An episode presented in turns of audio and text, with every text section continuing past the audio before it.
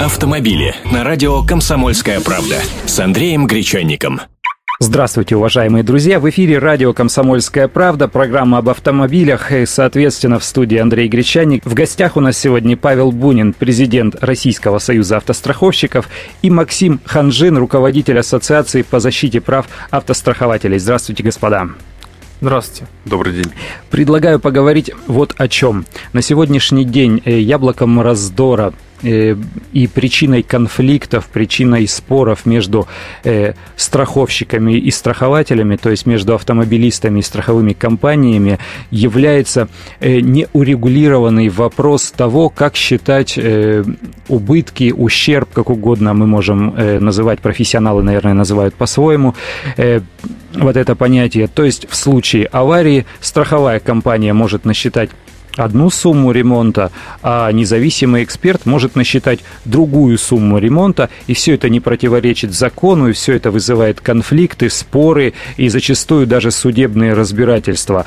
Какова на сегодняшний день ситуация в этой сфере? Э, есть ли пути выхода из этой ситуации? Павел ну, Борисович? Да, давайте я попытаюсь в общих словах, да, мы действительно говорим о той сумме денег, которая страховая компания должна выплатить э, страхователю или израсходовать на ремонт э, для восстановления автомобиля. Сейчас есть э, 4 или 5 основных методик, по которым можно считать. И технический эксперт может посчитать, ну, в зависимости от своей квалификации, по-разному – Э, посчитать или много, или мало.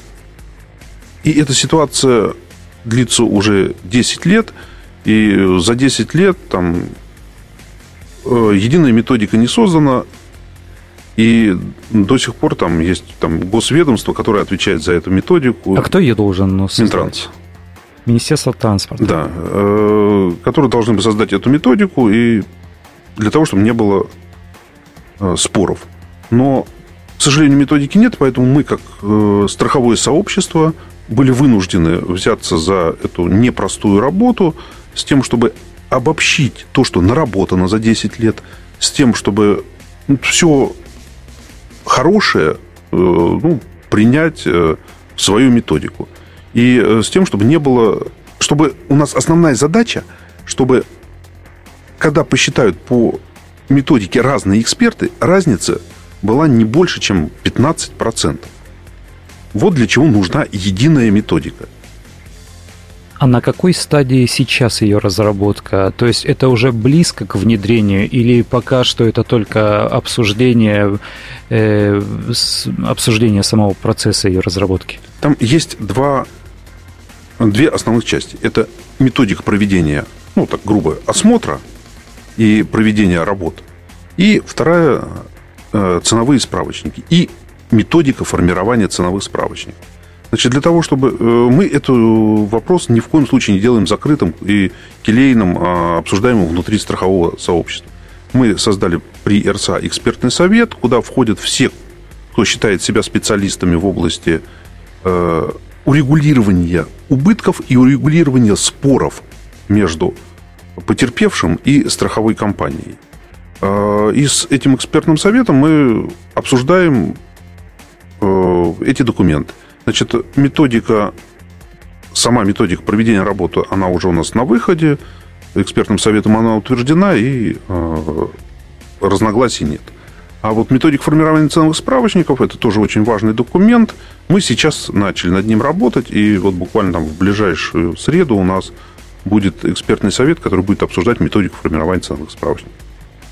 Максим, с вашей точки зрения... Э, как вот участник это, экспертного совета. Э, в том числе, да, в, э, ситуация, когда существует несколько методик и разночтения слишком большие, она выгодна страховым компаниям или невыгодна? Э, то есть выгодно ли им затягивать э, ту ситуацию, которая есть сейчас, или они поспешат, э, ну, если что-то в силах, в их силах поспособствовать разработке единой методики? А, мы считаем, что в настоящий момент это страховым компаниям стало уже не очень выгодно, потому что есть определенные штрафные санкции, но до того, как их не было, конечно, страховые компании пользовались, и недобросовестные страховые компании строили свои стратегии на оптимизации, то есть на занижение сумм выплат. А действительно сейчас ситуация, в которой даже не столько квалификация, сколько мотивация экспертов влияет на сумму а, по ущербу в ОСАГО. Да? То есть один эксперт, который делает а, работу для страхователя, он напишет сумму очень большую. Если страховщик заказывает экспертизу, она будет очень маленькая. Соответственно, у нас огромное количество судебных споров, и это, безусловно, огромная проблема.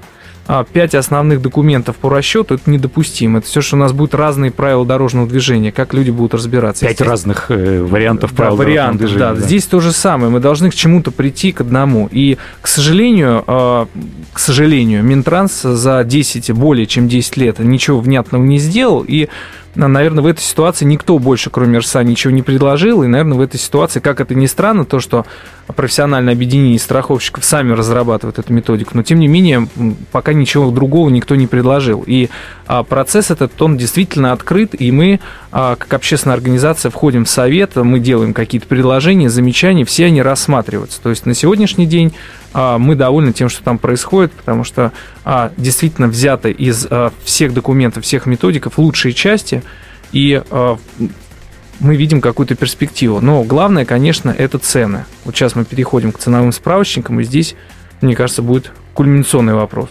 Потому что они варьируются еще и от региона к региону. Нет, здесь, смотрите, про цены. Про цены. У нас есть несколько... Есть цены на оригинальные запчасти, есть цены на неоригинальные запчасти. То есть, э, ну, крыло на там, Volkswagen Golf может быть э, продано концерном Volkswagen. У официального дилера. Ну, концерном Volkswagen. Не обязательно у официального дилера. У концерна, у концерна Volkswagen может купить ну, любая крупная ремонтная компания – а может, э, такое же крыло может быть приведено из Арабских Эмиратов, и оно ничуть не хуже того крыла, которое изготовлено каким-либо концерном, но имеет другую стоимость.